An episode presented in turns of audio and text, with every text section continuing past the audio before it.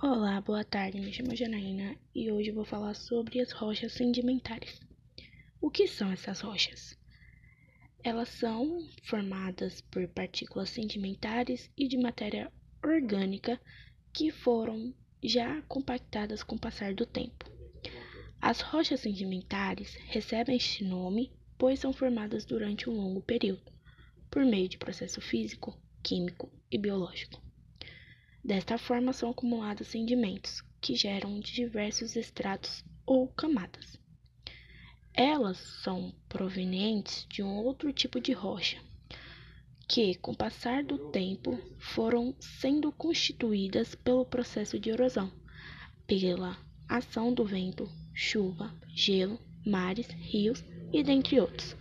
Por esse motivo, nesse tipo de rocha é possível encontrar diversos fósseis, ou seja, vestígios de seres vivos, vegetal ou animal, antigos. A sua importância é que elas representam elementos importantes para as pesquisas. São relevantes para os estudos sobre a variação ambiental ao longo do tempo, bem como os aspectos geológicos que formam a estrutura terrestre. Além disso, as rochas sedimentares apresentam grande importância econômica, por, por uma vez que são utilizadas nas construções e como fonte de energia, por exemplo, o carvão mineral. Tá, agora que eu já falei sobre o que são e qual é a sua importância, eu vou falar agora como elas se formam. A formação das rochas acontece pela junção de inúmeros sedimentos. No entanto, essa união de pequenas partículas se manifesta em duas etapas denominadas por sedimentogênese e diagênese. Tá, mas o que é a sedimentogênese? Ocorre através da sucessão dos, dos processos de meteorização, erosão, transporte e sedimentação.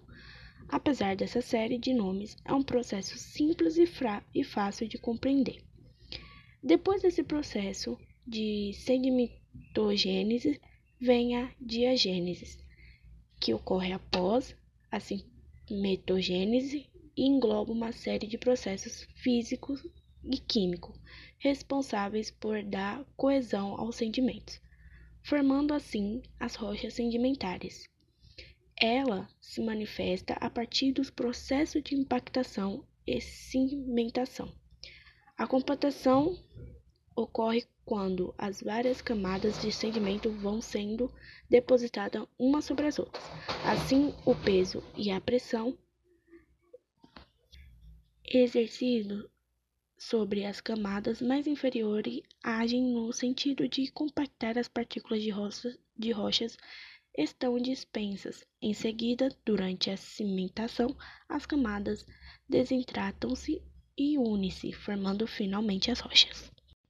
Agora, existem três tipos de rochas sedimentares: a rocha clásticas, químicas, orgânicas.